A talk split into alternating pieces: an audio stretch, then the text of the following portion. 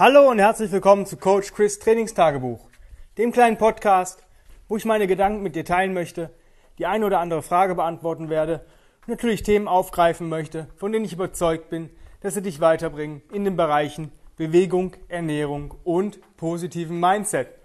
Heute geht es um eine Frage, die immer wieder aufkommt und ähm, die ich so, glaube ich, noch gar nicht beantwortet habe und mir das heute mal ähm, so, ja, so klar wurde, dass man vielleicht da mal drüber sprechen sollte. Und zwar Pausenzeiten.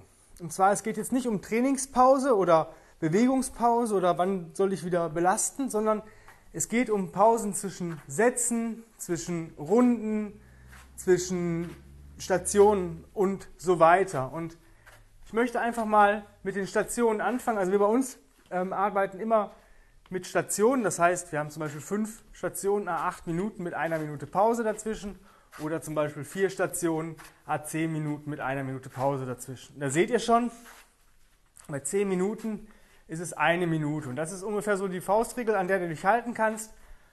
Arbeitest du 10 Minuten, machst du eine Minute Pause, arbeitest du 15 Minuten an einer Station, machst du anderthalb Minuten Pause bis zur nächsten Station. Bei zwei Minuten sind es bei 20 Minuten sind es zwei Minuten, bei 30 Minuten sind es drei Minuten. Und ähm, je nachdem, was für einen Plan du verfolgst, wenn du jetzt zum Beispiel bei mir Online-Coaching hast, kann es sein, dass die eine oder andere Station ja mal vielleicht ein bisschen anstrengender ist als die andere. Und ich gebe als Faustregel den Leuten eigentlich immer mit, dass wenn ich sage, okay, bei 10 Minuten ist es eine Minute, dann verdoppel die Zeit auf ein Maximum von zwei Minuten. Bei 30 Minuten Station, wenn du zum Beispiel 30 Minuten irgendwie, weiß nicht, 10, äh, 20 Tire Strikes, 10 Meter ähm, Sled Pull, 10 Meter Sled Push und 10 Meter ähm, Reverse Crawl machst und du brauchst 3 Minuten Pause Minimum danach, ähm, dann kannst du auch das verdoppeln zu einem Maximum an 6 Minuten. Das ist eine Faustregel, die kann man brechen, muss man aber nicht. Das heißt, wenn du dich zum Beispiel nach so einem Setwork nach einer Minute schon wieder fähig fühlst, weil du vielleicht nur noch eine 10-Minuten-Station hast, wo du sagst, ja, das ist für mich eigentlich eher entspannte Practice, dann ist das auch in Ordnung. Aber du solltest halt nicht gucken, äh, gucken, dass du nicht über 6 Minuten kommst. Wenn das passiert, weil du dich vielleicht nicht so gut fühlst oder weil du merkst, oh, ich brauche noch ein bisschen, dann sollte man gucken, woran liegt das. War die vorangegangene Station zu hart, also hast du dich zu sehr verausgabt, hast du vielleicht zu hoch gepaced. Man kann auch mit Nasenatmung und Bauchatmung overpacen. Ja? Also wenn man da richtig gut ist irgendwann, kann man da auch wirklich alles Maximale rausholen, was geht und dann braucht man einfach mehr Pause. Oder bist du dir vielleicht unsicher mit der nächsten Übung, Station und sagst, ah, das ist nicht, vielleicht nicht ganz mein Fall, das wird auch nochmal anstrengend, ich trödel ein bisschen. Das solltest du vermeiden. Wenn es zu hart war, dann brauchst du die Pause einfach, dann ist es auch in Ordnung, wenn du vielleicht sieben Minuten pausierst, bis du die, deine letzte Station angehst, wenn du die Zeit dazu hast. Ansonsten regressier deine nächste Station einfach, dass du sagst, okay, ich soll jetzt vielleicht noch, ähm, keine Ahnung, 10 Minuten Elevated Rolls machen, dann mach 10 Minuten Six-Point Rolls. Ja? Also regressiere einfach dann die nächste Station und sag, okay, ich habe bei der ersten Station zu sehr gepaced. Ich habe mir vielleicht kein, ähm, keine Ruhe richtig reingebracht, sondern ich habe wirklich geballert und bin jetzt so im Arsch, dass das eigentlich kontraproduktiv wäre, jetzt da so lange Pause zu machen, weil ich die Zeit vielleicht gar nicht habe, weil ich vielleicht noch einen Termin habe, weil ich vielleicht so arbeiten möchte, dass ich ähm, wirklich auch pünktlich durch bin mit meiner Bewegungseinheit. Zwischen den Sätzen oder zwischen den einzelnen ja, Übungen, wenn du zum Beispiel zwei Übungen kombinierst, ähm, solltest du so lange Pausen machen, wie du dich wirklich fühlst und wo du sagst, die brauche ich auch. Ähm, du solltest aber nicht rumpimmeln und rumstehen. Also wenn ich zum Beispiel Pausen mache, bewege ich mich. Ja, das, das heißt, meine Herzfrequenz bleibt, halte ich relativ oben. Das heißt, ich gehe zum Beispiel mal, weiß nicht, ein paar Schritte vorwärts, rückwärts, ähm, und dann geht es an die nächste Übung. Sobald du stehen bleibst, ähm, ist das kontraproduktiv für deine weitere Belastung, weil du sollst versuchen, in deiner, in deinen Übungen dich zu bewegen. Ich hatte das heute gehabt. Ich habe früher mal auf die Minute Klimmzüge gemacht und habe dann einfach gestanden und gewartet, bis die Minute, ähm, ja, die nächste Minute anfing.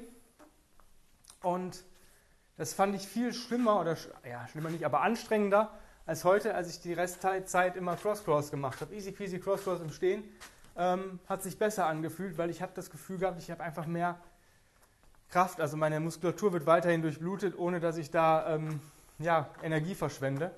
Und wenn ich einfach nur stehe und warte, dann passiert folgendes, dass mein Körper einfach in so einen Ruhemodus geht, in so einen Rest-Modus. Und dann den da wieder rauszuholen, das war jedes Mal ein bisschen schwierig. Und deswegen, wenn du vielleicht Cross-Cross machen willst, ein easy peasy Reset zwischen den Sätzen, ähm, ist das völlig in Ordnung. Gehen auf der Stelle, wenn du vielleicht eine Station hast, wo du jetzt sag ich mal nicht hin und her laufen kannst oder vielleicht eine kleine Wohnung hast und zu Hause trainierst oder dich bewegst, dann kannst du auch das machen. Da aber wirklich nach Gefühl gehen. Und ich würde dir immer empfehlen, ähm, so zu arbeiten, dass du den Timer nicht siehst. Es sei denn, es ist notwendig, wenn du zum Beispiel auf die Minute arbeitest oder solche Geschichten.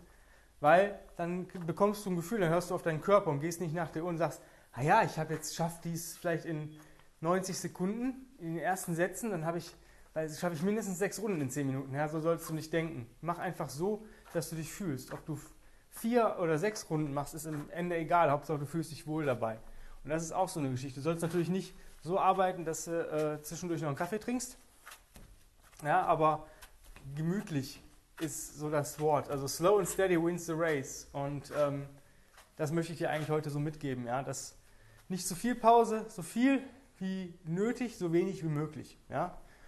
Umso schneller du arbeitest, ja, umso eher bist du fertig. Natürlich nicht auf Kosten von irgendwelcher Technik, wenn du genau weißt, ich habe vielleicht als nächste Station etwas Schwierigeres, wo ich vielleicht einfach nochmal durchatmen will und das im Kopf durchgehen möchte, völlig okay. Wenn du aber anfängst, äh, zum Beispiel auf dem Handy rumzuscrollen und so weiter, dann brauchst du auch keine Pause mehr. Das ist so der Tipp, den ich dir eigentlich heute mitgeben möchte.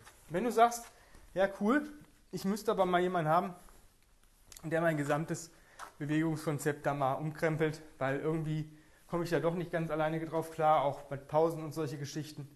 Dann bewirb dich einfach für mein 1 zu 1 Online-Coaching-Programm.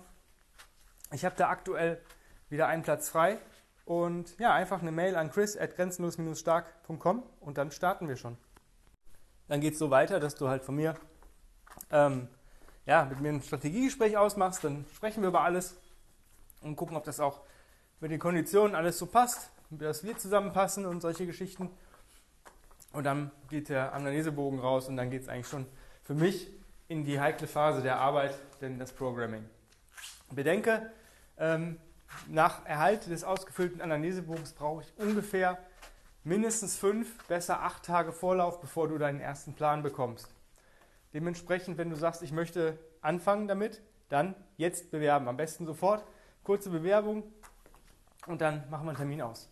Ja, wenn nicht jetzt, wann dann? Also, auf geht's. E-Mail schreiben, ich habe jetzt noch andere Sachen zu tun. Dann vielen Dank fürs Zuhören und wir hören uns morgen wieder. Bis dann, dein Coach Chris. Hab einen wundervollen Tag. Bis morgen. Bye bye.